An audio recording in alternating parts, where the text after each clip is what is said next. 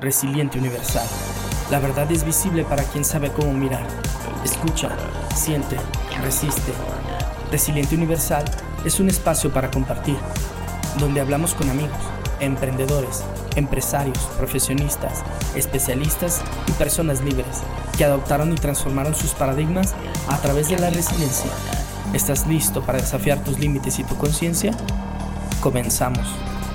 Resilientes Universales, bienvenidos a su podcast. Mi nombre es Violeta Pérez y como se los habíamos prometido, además de gente que admiro, pues es gente que tiene una especialidad y que tiene algo en común también con este nombre de este podcast. Y les quiero presentar el día de hoy al doctor Daniel Enciso Pérez. Sí, somos muchos Pérez, pero somos más los buenos. La coincidencia, y bueno, platicando fuera de, de este podcast, en, en, el ambiente, somos amigos, nos conocemos de, de, hace algún tiempo. Quiero platicarles un poquito de él. Cirujano general coloproctólogo, especialista en colon, recto y ano. Un tema que muy pocas veces se habla o muy pocas veces incluso tocamos algún síntoma, nos da pena, nos da vergüenza, como que no, no se habla ni en casa, ni nos educan. Yo recuerdo justo hace algunos años comenzamos en, desarrollando todo mi emprendimiento social. Estuvimos desarrollando un prototipo para las comunidades vulnerables que no contaban con drenaje.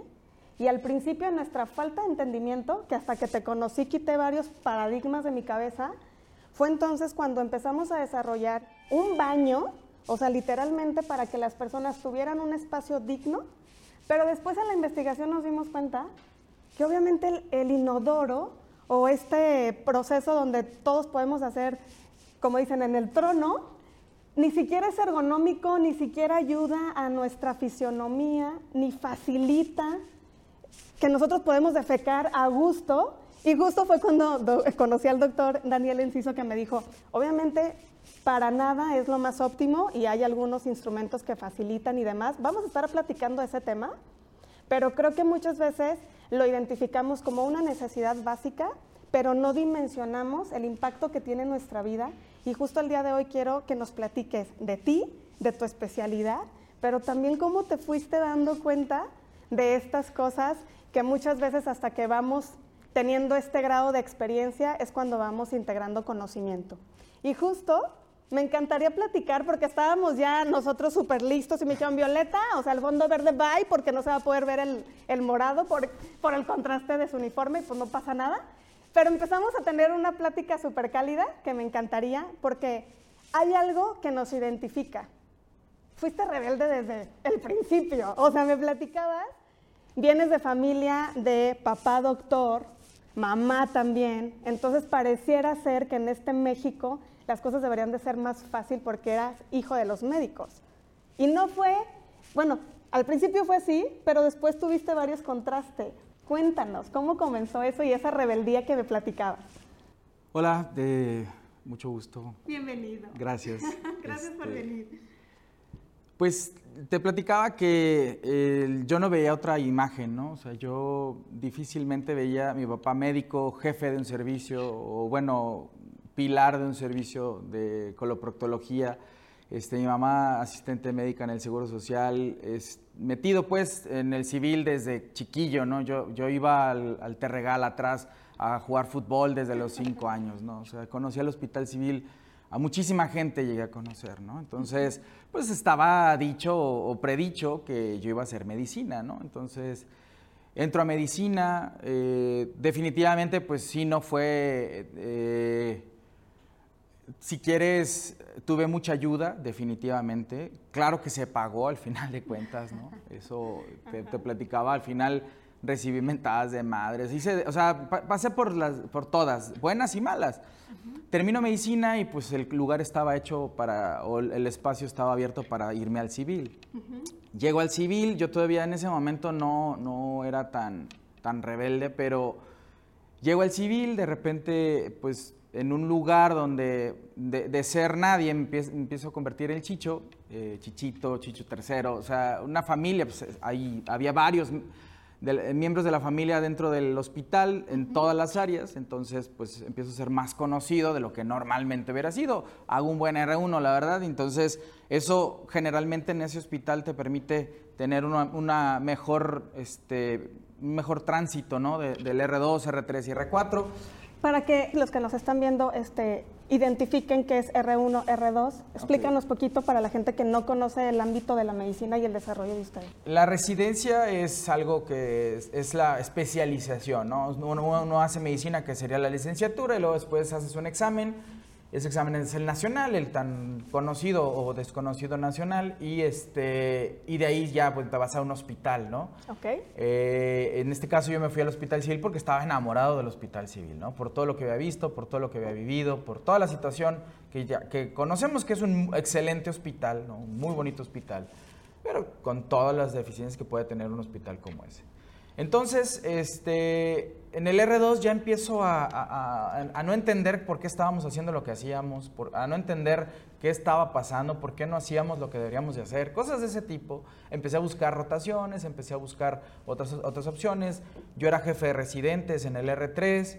Este, al final de cuentas traía un arete en la lengua, traía un arete en la ceja, o sea, Desde ahí estaba peleado con la vida, ¿no? Eh, inclusive si le preguntas a mis compañeros, la mayoría te dirá que estaba peleado. Entonces, total que llego al R4, me voy a, España a buscar otros, otros derroteros. A mí me parecía muy pequeño ya el hospital, entonces me voy a España buscando y cuando regreso el lugar que supuestamente todo el mundo pensaba que yo iba a tener en el servicio de mi papá, pues alguien más lo agarró, ¿no? Entonces hago la paroscopía, termino la paroscopía, una excelente opción me parece, pero no hay un espacio como para integrarme al hospital. Yo venía peleado de cirugía general, entonces me integro al servicio de coloproctología y empiezo a hacer algo de cirugía laparoscópica de colon. Eh, pero en el camino... ¿Qué es cirugía laparoscópica? La paroscopía es la cirugía que dicen que es con láser, eh, perdón, que dicen que es este con hoyitos, ¿no? Que algunos dicen con láser que es en la que introduces, haces unas heridas de un centímetro, introduces un puerto y por ahí metes una cámara y pinzas especiales para poder realizar resecciones intestinales, te quita la vesícula, apéndice y demás. Generalmente este tipo de cirugía genera menos dolor, ¿no? Porque se transgrede menos la pared y en general ha ido avanzando a pasos agigantados en el, en el manejo de la cirugía, ¿no? De, por ejemplo, un paciente, lo vamos a volver a tocar más adelante, pero de un paciente que normalmente cuando yo era residente se quedaba 10 días hospitalizado por el protocolo que seguíamos, ahorita se va en 3 días. Entonces, eso mucho tiene que ver la cirugía laparoscópica. El proceso. Entonces empiezo a hacer cirugía laparoscópica, pero me quedo corto ahora yo. Pero entonces fuiste de los primeros que comenzaste a usar esta técnica o ya No, no, ya existía, ya había otras personas probablemente no hábiles tal vez, digo, hay de todo, ¿no? O sea, pero ya existía, no, no, no, no, no, en eso no fui pionero, me parece que en lo otro sí, lo que vamos a tocar después. Pero el punto es que empiezo a hacer la paroscopía, pero me quedo corto, era, solamente colon, volvemos a lo mismo, presupuestos, grapas, o sea, no había posibilidades probablemente de hacer tanto colon laparoscópico como a mí me hubiera encantado en ese momento. Y, se abre la puerta, o bueno, decido, ¿no? Hay que, hay que entender que hijo único de hermanos, medios hermanos y demás, mi papá no era mi héroe, entonces yo no quería ser coloprocto. Entonces en ese momento decido hacer coloprocto. Y digo, sí, pero si lo voy a hacer, lo voy a hacer en grande. Entonces me voy a México. ok, ok. Me voy a México, al hospital que es ahora el más grande de México. Este, me parece uno de los mejores servicios de coloproctología que he pisado y con uno de los mejores maestros, ¿no? o varios de los mejores maestros que me parece que ahorita son líderes este, en la especialidad en, México. ¿no? Entonces, ¿Cuál es este hospital? el Hospital General de México. Okay. Me voy para allá, por supuesto que aquí se hizo, ya sabes, una avalancha y un desmadre y bueno, este, fue, fue difícil, pues. ¿Pero por qué se hizo la avalancha? O sea, ¿por qué te pues fuiste porque para el hijo allá del y jefe, tú tenías que estar aquí? El hijo del jefe del servicio se está yendo a otro servicio es una traición. Total que ya por fin se resuelve y demás, ya me voy, me regreso. Y cuando regreso pues empiezo a trabajar en el civil. En ese rato pasa una de las catástrofes más grandes, me parece, se cierran los quirófanos del hospital civil, los quirófanos viejos por los detalles técnicos de la obra, se tiene que cerrar, entonces eso recorta mucho más de lo que ya estaba recortado la posibilidad de seguir este, operando colon laparoscópico, que era lo que a mí me gustaba. Ahora ya pues de coloprocto ya podía operar otras cosas, pero eso nos, nos detuvo demasiado. Entonces venía regresando de México, uno de mis maestros de allá me invita a trabajar en España, me voy tres meses a trabajar para allá, regreso acá y continúo haciendo eso, pero en el trans me invitan, ¿no? Del Hospital Civil, yo estando en Sevilla, me invitan a, a hacer algo, un, entrenamiento, ¿no? Y para eso me iban a volar a Argentina. Dije, oye, pero es que estoy acá. Sí, vamos a ir por ti allá y te llevamos a Argentina. Y acá. ¿está Bueno, bien? Gracias. Me voy a Argentina y esto de lo que estaban hablando era eras, ¿no? Algo que ya se empezaba a escuchar, ¿no? No eras como tal, yo hasta ese momento yo no entendía qué era eso, Ajá. pero ya se empezaba a hablar de algo que se llamaba fast track, ¿no? Así, o sea, un movimiento más rápido de los pacientes. En- o sea, yo ya me daba cuenta que no podías estar con un paciente con una sonda nasogástrica cuatro o cinco días, o sea, eso no era normal, ¿no? Entonces me voy a España, digo a Argentina, entonces ya empiezo a, a aprender esto, ¿no? Eh, eras, este, tiene, es, es- son varias cosas, pero en específico si- significa Enhanced Recovery After Surgery, que es recuperación óptima después de la cirugía. Ok. Y esto tiene que ver con el manejo transoperatorio. Y me refiero a transoperatorio porque tiene que ver con el pre, trans y posoperatorio. O sea, De acuerdo. esto tiene que ver desde que, yo, yo siempre he dicho en mis, en mis conferencias, desde que el policía que está en la puerta saludando al paciente de entrada hasta el policía que está en la puerta saludándolo de salida. O sea, Desde ahí todos, todos tienen que estar en el mismo enfoque, Wow. pensando en que el que le debe de ir mejor es al paciente. Y en ese sentido, es un protocolo en el cual eh, ponen el- en el centro del paciente, pero no como en un pedestal, sino aquí abajo. Al que le importa que le vaya bien en la cirugía es a él. Es a él. Entonces, súbelo al barco, ¿no? Ok. Entonces, Explícale el proceso. Exactamente. Entonces esto empieza, ¿no? Vamos cuatro personas, una enfermera, Sofi, mi, este, un motor. Esa mujer es incansable. es- Saludos, Sofi. Sin ella no se hubiera podido hacer esto. Un anestesiólogo, este, el chamuco, que la verdad mi respeto, es un tipo que, ah, este, setenta y tantos y de todos modos presto a enseñar, ¿no? Eh, Wow. Rubén Rodríguez, que el primer loco, ¿no? Que se, que se aventó a hacer esto, este, y que al final de cuentas era nuestra puerta de entrada a la administración, ¿no? Claro. Y que permitió que estas locuras se llevaran a cabo en un hospital centenario, ¿no? Eh, y yo, ¿no? Como cirujano, en este caso cirujano colorectal, que al final de cuentas era, se empezó ahí, ¿no? En cirugía colorectal en el 97. Eh, fue creciendo, se fue extendiendo por Europa, más por la- los nórdicos, entonces fue generando este, mejores resultados. El tipo dice que una sigmoidectomía, o sea, quitar un segmento del colon, ¿no? Que normalmente les digo 10 días, se van en 3 Wow. y abierto, ¿no? Entonces, a ver, pues algo, está, algo estamos haciendo mal, ¿no? Entonces, Exactamente. empezaron a revisar y ahorita hay 25 puntos de eras que son las buenas prácticas, digo, ¿no? O sea, no, no es porque a mí se me ocurrió, no es porque a Ole Lumbis se le, se le ocurrió o a este Henry Kellett, ¿no? Que es el que empezó todo esto. No, o sea, son cosas basadas en la, ¿cómo se llama? En la mejor práctica de la medicina. Por ejemplo, evidencia, como me comentabas, ¿no? Tener datos en evidencia del país donde se está realizando es lo que genera como este conocimiento y entonces vas validando diferentes cosas en función de estas muestras o esta aplicación. Por ejemplo, un, eh, el que siempre pongo, ¿no? ¿Quién decide o quién decidió que hiciéramos ocho horas de ayuno? ¿De Buen dónde sale? ¿eh? ¿no? O sea, Y ¿cuánto tarda el que estómago? ¿Qué es lo que ta- ¿Cuánto tarda el estómago en vaciarse? ¿No? Si le pones sólidos son seis horas, si le pones líquidos son dos horas. Ahora, hora, y- hora y media, dos horas. Ahora ya lo sabemos y las guías han cambiado, pero aún así se sigue haciendo ocho horas de ayuno. Entonces, ¿quién decidió? 1840 y tantos, m- empezando con el éter, meten a una niña a hacer una amig- amig- amigdalectomía, creo.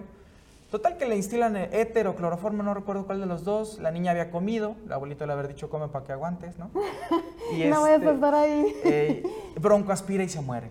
Entonces Lo dicen- asocian con la en ese momento dicen comió, entonces comer es malo, no coman.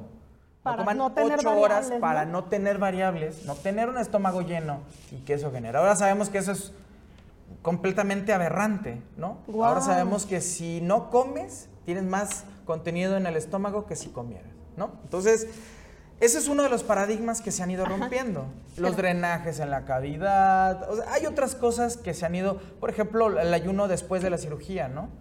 ¿Por qué? Porque ayunamos hasta cinco días, siete días, qué sé yo, no sé, el tiempo que diga tu, tu- tu cirujano. Por desconocimiento, porque al final de cuentas la anastomosis, que es la unión del intestino que yo acabo de hacer, está en teoría a 5 o 7 metros, un vaso de agua, dime qué le va a hacer. Nada.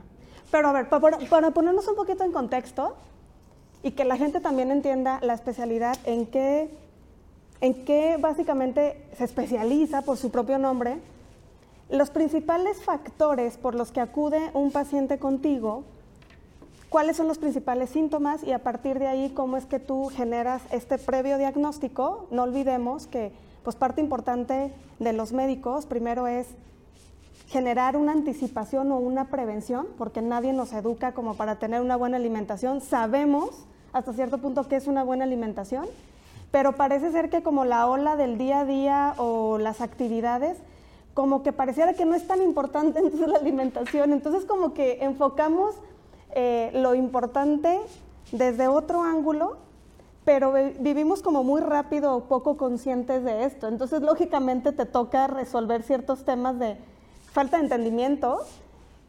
generalizar un síntoma como si todo me está sucediendo, como hace ratito que hablábamos, ¿no? Que decía, no todo en la cola es hemorroides, porque llegas y tienes como un síntoma y tengo hemorroides, y lo peor que podemos hacer es automedicarnos. Una podemos decir no tengo dinero y otra por querer aliviar como ese dolor inmediato, lo que sentimos. Y entonces vamos haciendo un relajo en nuestra vida y cuando ya no podemos más, ya es cuando vamos con el especialista. Pero creo que ahorita es importante como tocar los síntomas previos, luego también tú cómo le ayudas al paciente y finalmente si se requiere hacer un tipo de cirugía con este método que nos estás platicando súper innovador que muy pocas personas lo conocen o quizás los médicos sí. Pero hay muchos temas ahí en la preparación del paciente y también desconocimiento que estamos con un paradigma de tienes que conservar un ayuno de 8 horas y de entrada eso ya dificulta la recuperación del paciente, obviamente incrementa pues la estadía en un hospital y quizás a veces por temas de costos, no lo sé, no nos vamos a meter allí, pero a veces decidimos otras cosas. Pero llévanos de la mano, porque yo hasta que conocí al doctor Enciso dije, sé pronunciar coloproctología, o sea, porque no sabía pronunciarlo y eso qué es, o sea, nunca te enseñan. No sabía que existía esa especialidad y por eso dije, la gente necesita saber cómo tú la llevas y cuál es la sintomatología para que digan tengo que asistir con Daniel Enciso porque él me va a apoyar. Bueno, la coloproctología es el estudio de colon recto llano.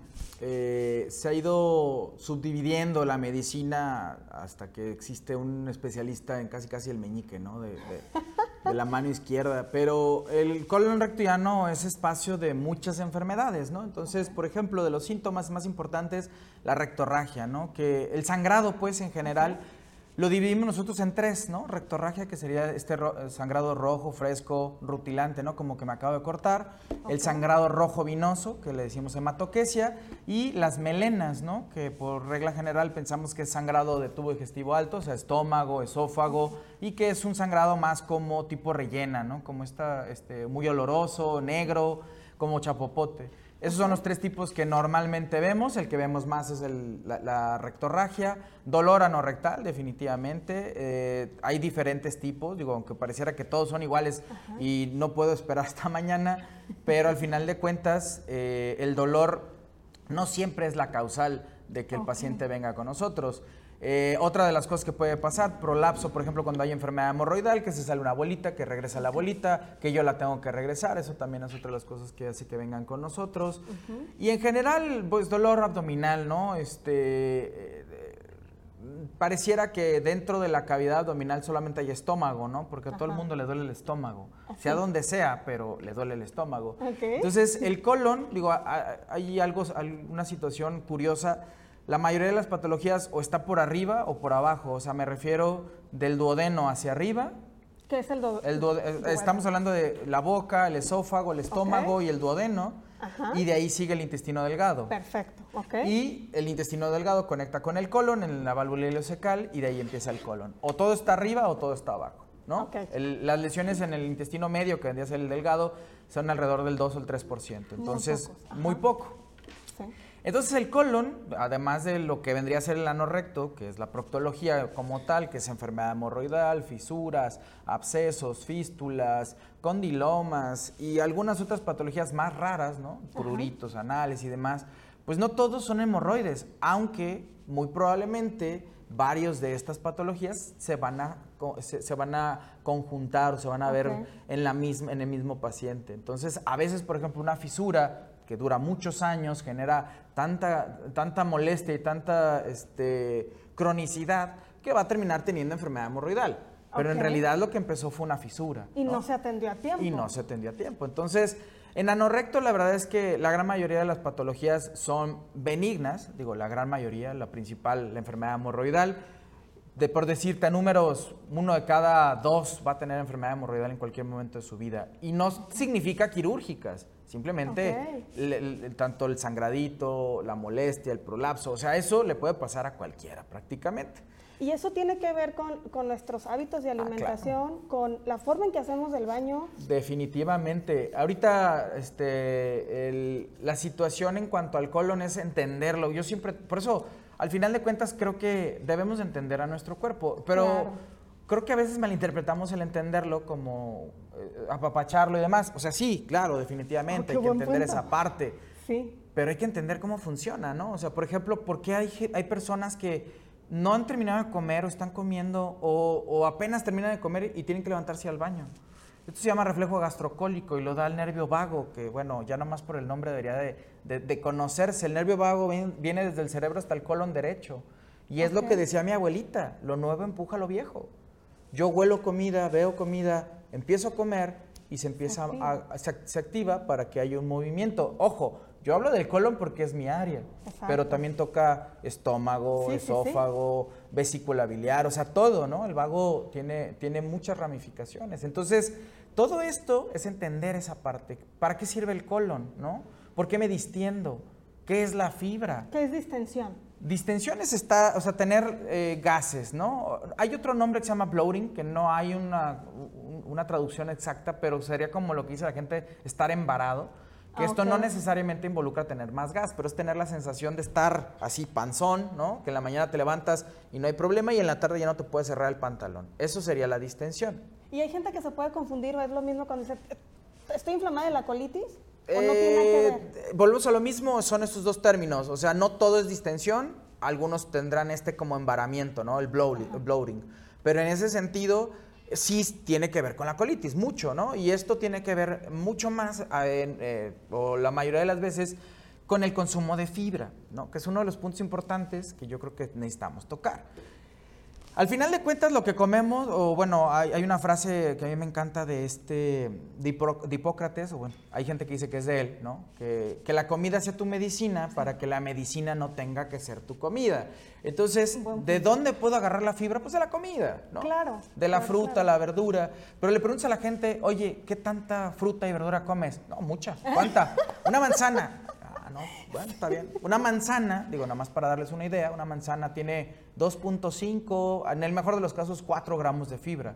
Y lo que deberíamos de comer son 25 a 35 No, gramos. pues no. Entonces nos quedamos cortos la mayoría de Y las veces. creemos que lo hacemos, eso es lo peor. Como dicen, nos chiqueamos, ¿no? Ni siquiera damos lo que necesita nuestro cuerpo. Entonces, ¿qué pasa? De repente, pues le meto algo de fibra, no sé, marcas comerciales, Psyllium no es comercial, pero Psyllium Plantagos, Plantago Bata, qué sé yo, mil cosas, y de repente vacamos normal.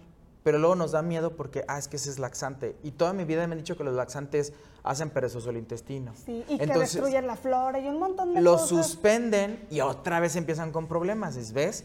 Me hice adicto al... Entonces, es, es entender esa parte, por eso creo que es muy importante que entendamos para qué sirve el colon, ¿no? Digo, fabuloso sería entender para qué sirve todo el, el organismo, pero en este caso el colon es muy importante porque, digo, lo dice el título del- de, nuestra plática, es el segundo cerebro. Sí. Hay más redes neuronales en el intestino que en la médula espinal. Wow. Eh, las bacterias que ahora las entendemos mejor, que le llamamos microbiota, y microbioma, que sería los genes que ellas comparten con nosotros, son ahorita de, de, vital importancia para muchas patologías. Hay trabajos de depresión, hay trabajos, por ejemplo, de hígado graso, eh, ya hay inclusive trabajos que hablan sobre tratar la diverticulitis, o sea, la inflamación de un divertículo con probióticos, inclusive de que algunas bacterias pudieran ser las que, les las que generen este tipo de inflamación que a la postre llevará a tener un divertículo. Entonces, al final de cuentas, eso es a lo que voy, ¿no? Entender de bacterias me va a ayudar a que la, la marca que más se vende en el mercado, pues no es la mejor para mi problema. ¿Por qué? Porque hay más de 3.000 marcas en el mercado, hay más de, hay un tonal de bacterias. Y perdón, pero el que nos venden de puerta en puerta va a ayudar para algunas cosas, pero no sirve para intestino irritable, enfermedad inflamatoria intestinal y algunas otras más. Entonces también ese es otro punto, hay que entender qué probióticos son, qué es un prebiótico, qué es un probiótico, para qué sirven, ¿no? ¿Qué me van a dar, qué me van a ofrecer y a lo largo de la vida qué significa todo esto en mi salud intestinal, ¿no? Al final de cuentas, esto de que, por ejemplo, hazte un enema porque tienes atorado, yo no, yo, yo no creo, yo no soy de la idea de que la tubería se tenga que destapar por abajo, se tiene que destapar por O sea, el enema es el lavado intestinal. Sí, sí, sí, sí, O sea, tengo una historia de una paciente que sí me gustaría comentar porque... ¿De terror o...? Sí, de terror. A ver, cuéntame. Porque la paciente tenía molestias, ¿no? De esas molestias así como, no puedo evacuar y se le dificultaba y no sé, no sé. Y a alguien se le ocurrió en buena onda, pues hasta un enema de café, ¿no? Eso te va a salvar la vida se hace un enema de café y se voltea el intestino y llega a urgencias al hospital ocluida. La uh. paciente este, en, ese, en ese trance, no recuerdo cómo bien, no fue hace ya varios años, pero en ese trance se dan cuenta que tiene un cáncer, ¿no? Este, Y que en realidad lo que tenía era el cáncer y era lo que le estaba tapando. La ve onco, no la ve, la veo yo, la operamos y se convierte durante mucho tiempo en mi mano derecha en cuanto a estomas. Otro tema también muy, muy amplio, muy álgido que no creo que alcanzamos a tocar. Pero a lo que voy es, ella empieza a platicar de cosas que los pacientes no, o sea, por ejemplo, y digo, lo platico ahora porque ya no está, pero ella nunca pudo volver a tener este, intimidad sin una playera encima, ¿no? Oh, por el estómago. Entonces, por eso digo que la coloproctología tiene una amplia base de pacientes de todos colores y sabores, ¿no? Desde el que le da pena que le vean este, la cola hasta el que se está muriendo porque tiene una diverticulitis o un cáncer de colon, ¿no? Que ninguneamos, ¿no? Este, y quiero decirles que ahorita es la cuarta causa de cáncer en México. Justo. Eh, y que al final de cuentas, si lo viéramos simple y llanamente como es, es uno de los tumores más tamizables. ¿Qué significa esto? Si yo hago un estudio a tiempo, le puedo reducir el riesgo de cáncer de colon hasta el 90%, a diferencia de mama, a diferencia de cervix. Que digo, me queda claro, el que lleva, perdón, este, la, batalla ganada es mama, ¿no? Definitivamente. Pero en su momento fue cervix. Y cervix eh, a mí me tocó cuando yo estaba en la prepa, hice mi servicio social en un lugar donde se hacían, este, ¿cómo se llama? Papa Nicolaos. Y, y, llegaba el marido. Yo no sé ahorita si sucede, ya no lo hago, pero llegaba el marido y decía, es que usted no lo va a tocar. El único que la toca soy yo, ¿no? Entonces no dejaban a la mujer hacerse el pues, Papa Nicolau. Está cañón. Entonces esto se fue venciendo poco a poco, ¿no? A, tiro de piedra y, y pico y demás.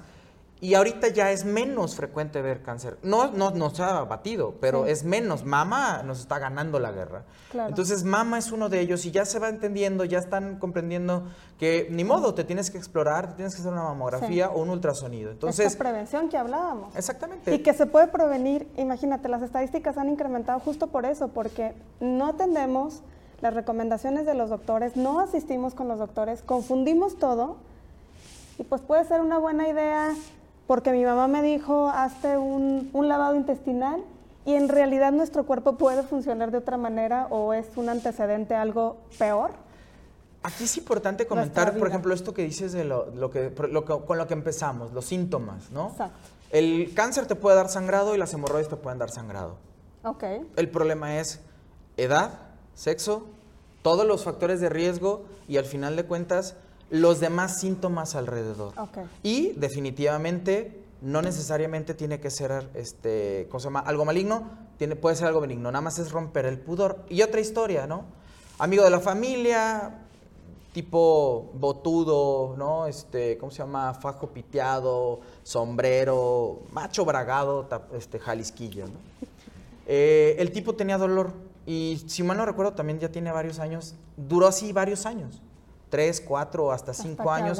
Dolor, poniéndose cremas, usando esto, usando aquello, hemorroides, fisuras, todo el mundo le dio medio media farmacia, pero nadie lo, revisó porque nunca se dejó revisar. Un día se hartó y dejó que mi papá, su pues amigo, lo revisara. Ya no puedo más. Y en ese momento la llamada, ya sabes, oye, tiene un tumor. Él tristemente también ya no, ya no está aquí con nosotros, falleció. Y también son de esas historias de terror que todo iba bien y de repente todo va mal porque, y perdón que lo vuelva a decir, ¿no?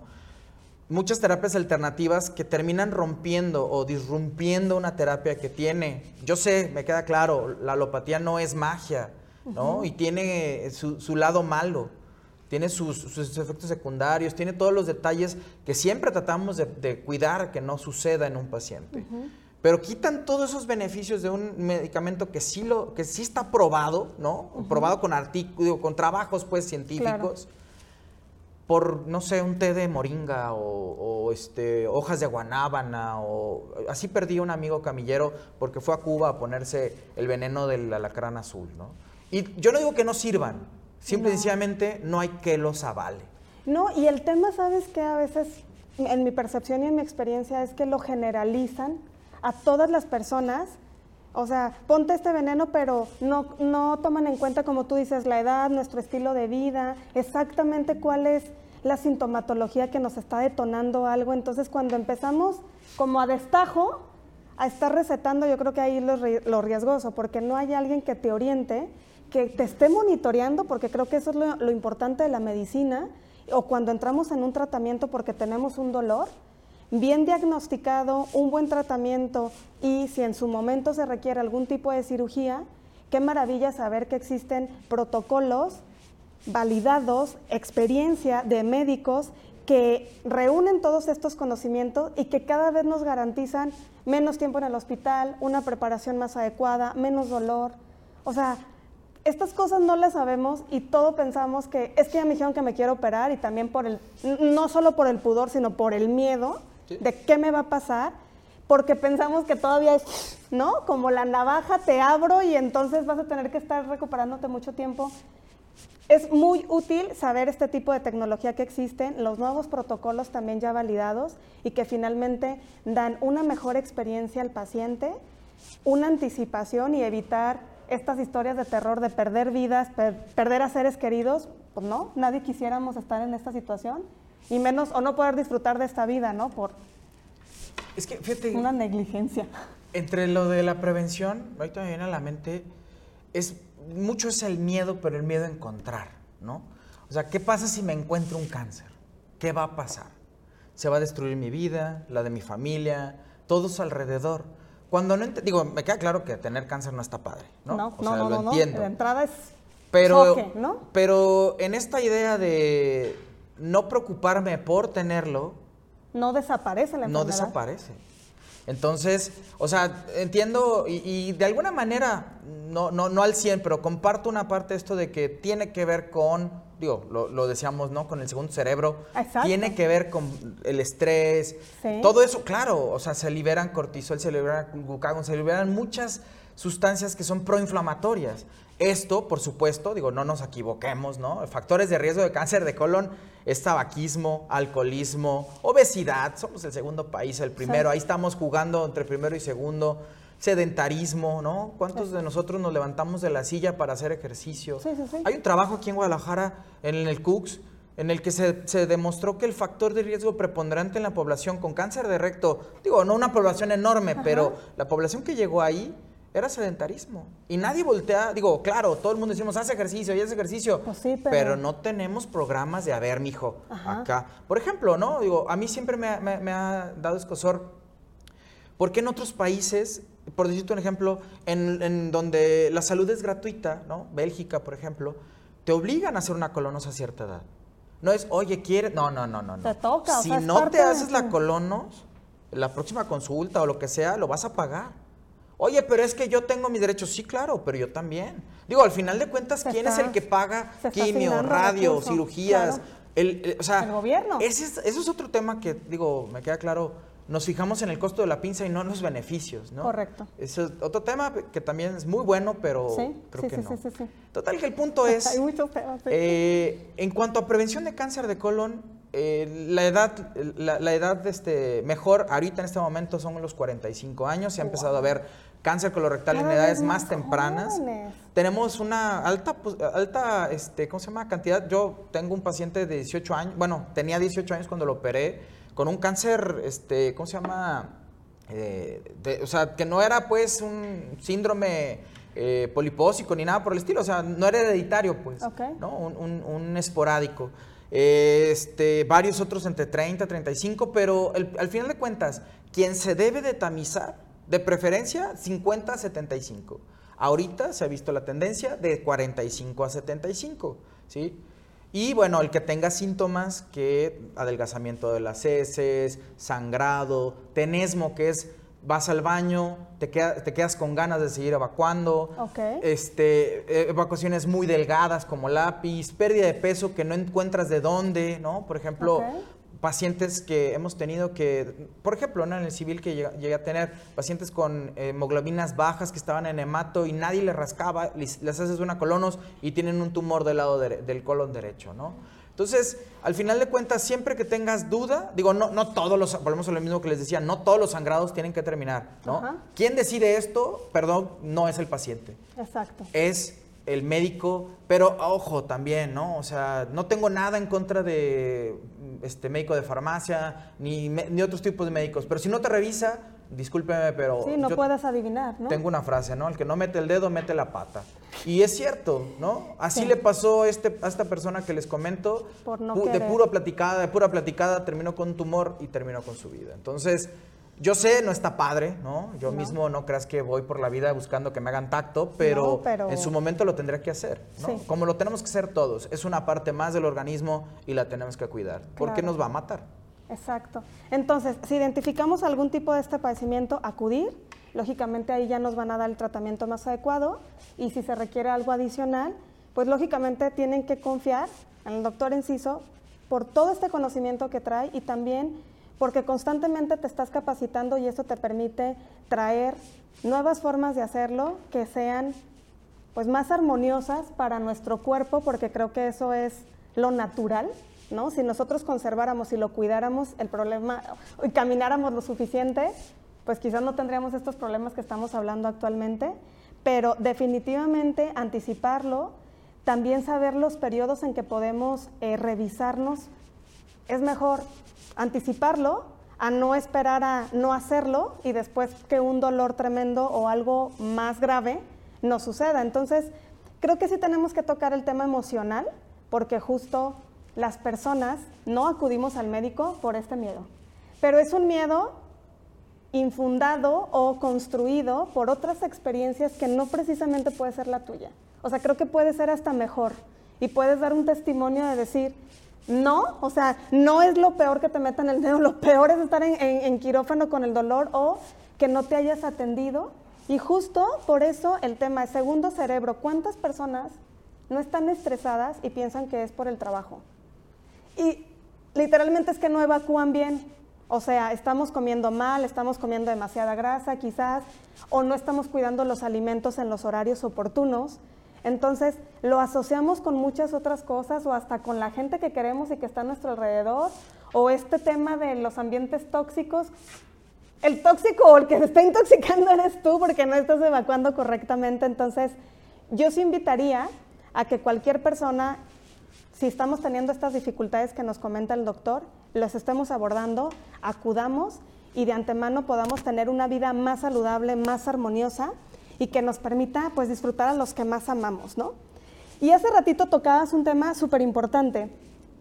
Regresando un poco a tu historia, porque sí era importante para mí que las personas que nos están escuchando y viendo sepan primero los principales síntomas, cómo acudo a ti, o sea, ahorita nos das tus, tus teléfonos de contacto y demás, pero esta historia que también vienes con esta rebeldía, decides hacer ciertas cosas, te vas a España, luego hay un evento que te vienes a México, ¿qué cambia en México? O sea, ¿cómo fue esa experiencia para ti como médico? Porque creo que también nos enfrentamos con o algunas otras prácticas o algunos otros médicos que deciden ejercer su profesión de otra manera, pero creo que has dado un diferenciador, por lo menos en, la experiencia que yo tengo con algunos médicos y también eh, con la claridad que explican y con, con el compromiso de acompañar al paciente, pero eso tiene que ver contigo, no solo con la especialidad, sino todos fueran como tú, ¿no? Entonces, ¿qué cambió? Cuéntanos un poquito de esa historia cuando estuviste en México. Bueno, yo me voy a México porque entiendo. Entiendo que las hemorroides, digo, sí, me van a dar de comer, pero las hemorroides sirven para algo. Okay. ¿No? Entonces, por ejemplo, ese gas que tienes, ¿no? Que tienes ganas de echártelo, pero que, que eh, algo en tu cerebro dice, no te lo eches porque viene con caldo, ¿no? Viene con algo. ¿Quién decide quién es eso? ¿Qué es eso? ¿Quién decide? o sea, empezaste a cuestionarte muchas cosas de... Eh, empecé a entender, empecé a leer, empecé a revisar, entonces empecé a ver que me faltaba demasiado conocimiento en algo que durante muchos años subestimé, que era la coloproctología, ¿no? Ok. Entonces empecé a entender esta parte del segundo cerebro por cómo funciona, porque, porque si no, si como fibra funciona, porque si no como fibra no funciona, ¿sí? Eh, que, porque la proteína es inflamatoria, todo ese tipo de detalles, pero al final de cuentas empezó con el anorrecto, con la proctología. Lo entendí y fue que me fui a México. Y bueno, ya después de esto, uh, eso hablando del por qué me decanté por la coloproctología, ya, ya después de, de, de Argentina y Eras, también cambió completamente mi forma de pensar en ese sentido. Empecé a preguntarme esas preguntas que ellos ya se habían hecho. ¿Por qué tanto tiempo en ayuno? ¿Por qué no lo podemos hacer así? Y empezamos a hacer un protocolo que bueno, durante mucho tiempo fuimos el único hospital en México que lo hace. Ahorita ya somos el único que lo hace porque al final de cuentas creo que el discurso se ha quedado muy abajo, ¿no? Y en ese sentido, Eras, eso es lo que quería comentar, ha sido claroscuro. Claroscuro porque muchos, muchos espacios es claro, ¿no? Me acuerdo mucho de Adrián Álvarez, que es el presidente de, Latinoamérica, nuestro mentor, un profesor excelente, el tipo es anestesiólogo y no tiene celulares. Wow. O sea, no anda por la calle con un celular corriendo viendo Facebook, no tiene Facebook, no tiene Twitter, no tiene nada y trabaja. No nos va a ver, ¿no? no, sí nos va a ver, lo espero, ¿no? Pero lo que voy lo citamos y lo traemos. El tipo decía, a donde quiera que me paro, todo el mundo dice, no puede ser. Qué precioso programa, fabuloso lo que estás haciendo, pero aquí no se puede hacer. ¿Pero por qué no? No es que el anestesiólogo, no es que enfermería, no es que camillería, no es que Juanito, no es que... Y la verdad es que al final de cuentas tenían razón. ¿Por qué? Por lo que te decía.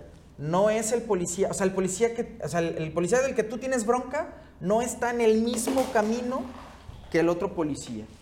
¿no? Ese no es el mismo. el camillero, o sea, a lo que voy, nunca nadie volteó a ver o nunca nadie volteó a ver el trabajo multidisciplinario que genera ERAS. Exacto, Yo hace algún tiempo escuchaba a una excelente cirujana, eh, Margarita Morfi, decir, en algún momento del, proceso quirúrgico de mi paciente, yo soy el primero, pero en algún momento yo soy el último. El último. Y el que va a ser, por ejemplo, otra, otra cosa que escuché en otra sesión, otro tipo dice, si a mí el nutriólogo me dice no va, no va. Y aquí la nutrióloga pasa visita porque está bonita, nada más. Nadie la pela, sí, hombre, dale tus juguitos y demás. Pero hay, hay, que darle el justo valor a la nutrición. Claro. Un paciente con cáncer está desnutrido. Nútrelo, ¿no? Prehabilítalo, mejóralo. Lleva un mejor paciente. No le exijas al anestesiólogo, oye. Que haga maravillas. Haz maravillas estando con un en Sí, no, sí, es cierto. Entonces, entonces tiene que ver también con la capacitación del profesional, con el nivel de conciencia y con este proceso holístico que comenta, sistémico que tiene que ver con, entras tú, entro yo, esto en pro de un objetivo, pero ¿será que no trabajamos en equipo? ¿Será que...? No, yo crecí en una historia... Y digo, es parte de esto, ¿no? Lo que les decía, es 10 días en, el hospital, ayuno, sonda nasogástrica, no, no, no, no debes de comer, bla, bla, bla. Eh, pero además también crecí en un ambiente en el cual la sábana que dividiría el campo quirúrgico del anestesiólogo era una barda, ¿no? Y era de aquí para acá los changos operadores y de aquí para acá la ciencia, ¿no? Y así fue durante, y es todavía, ¿no? O sea, cuando puede ser tu compadre, ¿no? O bueno, cuando es tu compadre probablemente sea un poquito menos, Sí, menos chango. rudo, ¿no? Pero al final de cuentas, o sea, tiene que ver con esa parte. ¿Cómo es que al final de cuentas este, necesitamos tener una comunicación más Asertiva. asertiva y diferente de la que tenemos. Eras, por ejemplo, uno de los puntos es juntarse cada semana, cada 15 días a tocar esos puntos. Hoy, ¿sabes qué? Creo que fueron muchos líquidos. Hoy, ¿sabes qué? Te pasaste de cirugía. Oye, esto, aquello. O sea, es un equipo. Exactamente. Pero ese equipo, núcleo básico de cuatro personas, se le agrega enfermería, se le agrega nutrición, se le agrega este, rehabilitación, o sea, todos los equipos, desde el policía de la entrada hasta el policía de la salida. Eso es lo que no nos gusta hacer. Y claro, todo eso, ¿no? Segui- siguiendo una- un protocolo, definitivamente. Y segundo, haciendo, o sea, no- no- decía un tipo que me encanta esa frase también, eh, este Bill Roth, hace muchos años decía, quien no puede presentar sus estadísticas es un charlatán, ¿no? Si yo vengo aquí y te digo, ah, pues a mí me va re bien, no, pues claro, ¿quién dice? Claro. Pues yo, Pues sí. ¿no? ¿Y ¿Quién te respalda? pan pues frío, yo, no? pues, ¿quién vende pan frío? Entonces, acá es lo mismo. Digo, no, no les voy a enseñar ahorita las- los números, pero tenemos números de la gente que operamos. No todo es miel sobre hojuelas, Claro. ¿no? O sea, Hay un también proceso hay que de- entender que, o sea, son muchas cosas. Pues es que, o sea, el humano es el ser más complejo, tan, o sea, a la vez perfecto, pero tan complejo que entiendo toda la variación y por eso la medicina sigue evolucionando y el conocimiento. Pero tocas dos temas súper importantes que a mí me parece que pegan, no solo en el área de la medicina, obviamente el que tú nos transmitas la experiencia de primera mano a lo que te has enfrentado y que tiene que ver con, por eso invitarte al podcast, ¿no? Porque has sido resiliente a pesar de, de, de la estructura sistémica. Una cosa tiene que ver, no estamos acostumbrados a recibir retroalimentación, o sea, ¿no? Aparte, entiendo que el médico, con toda su preparación, con, pues la verdad es que mis respetos, porque llevan demasiado tiempo estudiando, siguen estudiando, o sea, su vida no termina allí y es cansado, o sea, la labor de ser un médico no para cualquiera, en principio. Y luego, parece ser que alimentamos nada más el ego con ese conocimiento y entonces ya no tolero o no permito que alguien retroalimente. Entonces, la forma o el esquema que tú vienes a plantear aquí en el podcast, obviamente tiene que ver quitarnos el ego, reconocer que hay ciertos factores que pueden afectar, pero también tener esa apertura de decir, tienes razón, o sea, no era el agua suficiente, vamos haciendo esta prueba que vaya perfeccionando la aplicación, pero que también forma parte de nuestra realidad y de nuestro universo, o sea, somos perfectibles y todo por sí mismo es mejorable, ¿no? Entonces, creo que el aprendizaje y lo que te vas dando cuenta de este descubrimiento, yo me quedo con esas cosas increíbles, que la rebeldía también te llevó hasta un punto de, ok, lo hago, otro, ¿cómo lo hago diferente? Otro, ¿cómo me salgo donde no estoy a gusto? Luego, ¿cómo aporto desde este vínculo? Porque has hecho conferencias, has estado en entrenamiento de residentes, o sea, creo que tu experiencia habla de ese compromiso real que se tiene hacia la medicina, hacia el enfoque también de, de nuevo conocimiento, pero creo que el nivel de conciencia, porque obviamente he visto el trabajo diario que, que has hecho y también hay un, un grado de, de importancia y de interés y de posicionarte con el, con el cliente y explicarle tan sencillamente, con, con gráficos, con colores, cómo funciona nuestro cuerpo y creo que tienes como esa flexibilidad o esa habilidad, ¿no? De explicar lo más complejo muy sencillamente para que podamos tener mejores hábitos de alimentación, de, de nuestro cuerpo, todo, pero a su vez también tienes la capacidad de estar aportando y de estar moviéndote todo el tiempo para estar dando esta retroalimentación. Entonces, qué fabuloso, qué increíble tenerte porque lo vuelvo a mencionar, pocos médicos se especializan en eso. Último historia, ¿no? ¿Quieres resiliencia?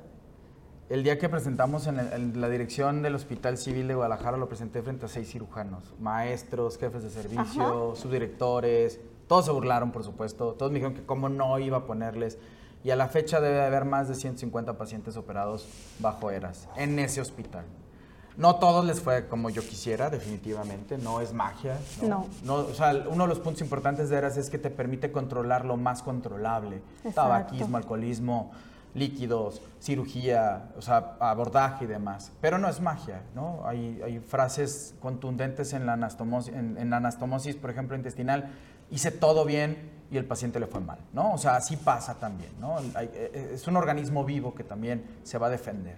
Entonces, al final de cuentas, eh, me acuerdo mucho de ese día en, esa sesión. ¿Qué pasó? Ajá. No, bueno, estaba el director, el director este, era psiquiatra, no, psiquiatra, perdón, todavía, ¿no? Pero era psiquiatra y el tipo dijo, bueno, pues él viene con algo diferente, ¿no? ¿Qué han, han, aportado ustedes aquí en la mesa como para que vengan y se burlen de él? Porque definitivamente se burlaron. Digo, la verdad es que en ese momento estaba tan envalentonado que me valió, pero este Qué bueno que te valió en tan ese me valió que lo hice. Claro. Pero, pero bueno, al final de cuentas es, es eso, ¿no? O sea, no, no, no es algo que me salió de, de un sueño, ¿no? Está bien estipulado, se hace en otros países en Latinoamérica se hace, eh, ayuda a recuperar dinero, o sea, para, para, el sistema de salud es excelente, para los hospitales es excelente, para el médico es excelente, porque te quita responsabilidad, ¿no? O sea, mm. eleva un poco a la enfermera, ¿no? ¿no? Y digo, no un poco, o sea, le eleva un friego en el sentido de que le da el poder que no le damos que le a la nutrióloga y demás. Entonces, a lo que voy con todo esto es, a mí, por ejemplo, le llamamos, le llamamos terapia enzimática el paciente de repente ve entrar a uno y luego a otro y luego a otro y luego a otro. Y yo nomás fui una vez. Entonces, a diferencia de si yo estuviera solo, tendría que ir dos o tres veces al día. ¿no? Entonces, digo, no se trata tampoco de deslindar responsabilidades. o sea, si hay algo mal, yo tengo que ir. Pero lo que voy es, o sea, no es lo mismo ver una enfermera que es a toda madre, ¿no? Y que va y se sienta contigo y te platica, te ayuda a levantarte, la rehabilitadora que hace, deshace y se mueve y esto, la nutrióloga que está buscando cómo nutrirte mejor, qué darte, qué, mejores alimentos, este, policía que hace que, te pueda estacionar enfrente del hospital para que puedas subirte a tu carro, que, puedas ir a tu entiende O sea, que, sean empáticos, ¿no? Que nos podamos comunicar entre todos nosotros, ¿no? Que te la lleves bien con el camillero, por decir un ejemplo, también vale la pena. Entonces, yo digo, en ese sentido, no me siento este, eh, mal, ¿no? O sea, hice todo lo que estaba en mi, en mi ¿cómo se llama? Dentro de mis manos. En cuanto a eras me refiero, pues, o sea, pasaba visita en la noche, pasaba visita los fines de semana. Eh, tuve de todo, ¿no? Tuve contestaciones erráticas, violentas, buenas, malas yo, pero yo siempre dije, y lo sigo diciendo, el paciente se podría enojado conmigo, pero con el equipo nunca. Eso no lo puede decir mucha gente. ¿no? Y digo, hay gente que a mí no me quería o tal vez no me quieran, no lo sé. Al final de cuentas, yo soy el que termina haciendo el trabajo, ¿no? Claro. Y, el, el, que comete los errores o lo que quieras y gustes. Pero con el equipo, nadie. Y hay gente que nos paga comidas, hay gente que nos regala, nos da y demás, aún años después de haber sido operados. Entonces, eh, no es un logro mío, no, no lo digo como algo personal, es un logro de un equipo que, bueno, perdón, pero quisiera además, por si lo llegan a ver ellos, agradecerles todo, ofrecerles una disculpa, porque bueno, ya no estoy, pero que en mi corazón siempre están, ¿no? Entonces, fuera de eso, muchísimas gracias por la invitación. No, al contrario. Y antes de cerrar, ¿cuál es tu desafío? Porque ya tocamos un chorro de temas y creo que has roto muchos desafíos. Mira, Quisiera decir que es vencer al cáncer de colon, pero no va a llegar. O sea, estoy ahí y, ahorita busco desde otras opciones, desde otros escenarios, cómo hacer, pero la verdad es que lo veo difícil. Y lo veo difícil porque necesita entrar en la escena nacional. Y no está en, O sea, aunque en el sexenio, en el pasado ya estaba en, el. ¿Cómo se llama? Plan de desarrollo, en el plan de desarrollo, eh, no deja de ser el último de la fila. Entonces, el cáncer de colon es complejo. Yo diría que eras en, el sentido, no de eras, porque eras no entró porque es caro. Y no, perdón, no entendemos costos en México. O sea, volvemos a lo mismo de la pinza, nos quedamos en el costo de la pinza y no la ventaja de, ¿no? Que al final de cuentas ayuda a recuperar. Y Eras ha demostrado, British Columbia en, Canadá, todo el distrito, todo el estado está metido en Eras. ¿Por qué? Porque le recupera entre 1.300 y 2.000 y cacho de dólares por paciente. Imagínate. Entonces también faltan como ese tipo de indicadores que hagan un contraste. Híjole, tenemos mucha tarea y yo creo que ese es el desafío. Y comenzamos por comunicarlo y edificar justo lo que compartías hace un momento. el paciente como ser humano y no solo como el instrumento perfecto que funciona de alguna manera si hacemos algo, el equipo de trabajo y el involucramiento para que también se entienda el objetivo, lo que estamos haciendo y finalmente seguir con ese tipo de rebeldía. O sea, yo invitaría a todos y les haría esa pregunta. ¿Qué estás haciendo actualmente? Porque podemos quejarnos de muchas cosas, pero desde nuestro ámbito, ¿qué estamos haciendo?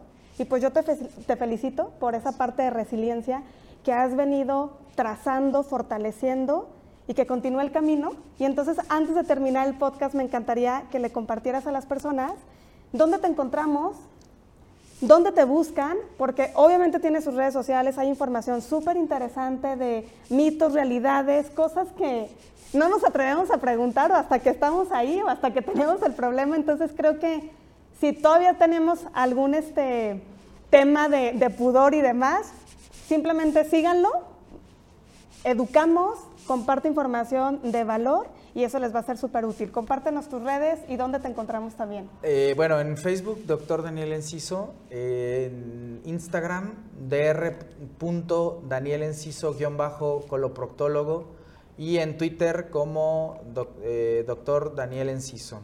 Perfecto. ¿Y estás ubicada en...? Tengo dos consultorios, uno en Morelos 1558, entre Ramos, Millán y Chapultepec, y el otro en la Torre Santander, ojo, es la literal donde está el banco, a un lado del hospital Puerto de Hierro, eh, ¿cómo se llama? Torre Santander, en el piso 1, consultorio 101. Este, he estado trabajando mucho con ginecólogos, eh, un, equipo de ginecólogos fabuloso con el cual estoy haciendo algo parecido a lo que maneja Eras. Y este, este equipo... Eh, comparto con ellos consultorio, es de ellos. Entonces van a ver la clínica de excelencia en endometriosis. También ese es otro punto créanme, es súper complejo. Pero bueno, gracias. Lo vamos a tocar. Muchas gracias. Un placer tenerte aquí, compartir con todos los que nos ven y nos escuchan. Nos vemos en el, el próximo capítulo con cosas más interesantes. Obviamente nunca alcanza el tiempo, pero espero que esto haya sido útil para tu familia, para tu vida, que comencemos también a investigar, a leer y acercarnos a los que saben. Muchas gracias, Daniel. Hasta luego. Ser resiliente es abrir nuestra mente a un nuevo despertar profesional, empresarial y social, trascendiendo las adversidades con creatividad y experiencia, escuchando y aprendiendo de personas que conectan y co-crean. Un espacio de reflexión y conocimiento para nuestro espíritu del hoy y del futuro. Resiliente Universal.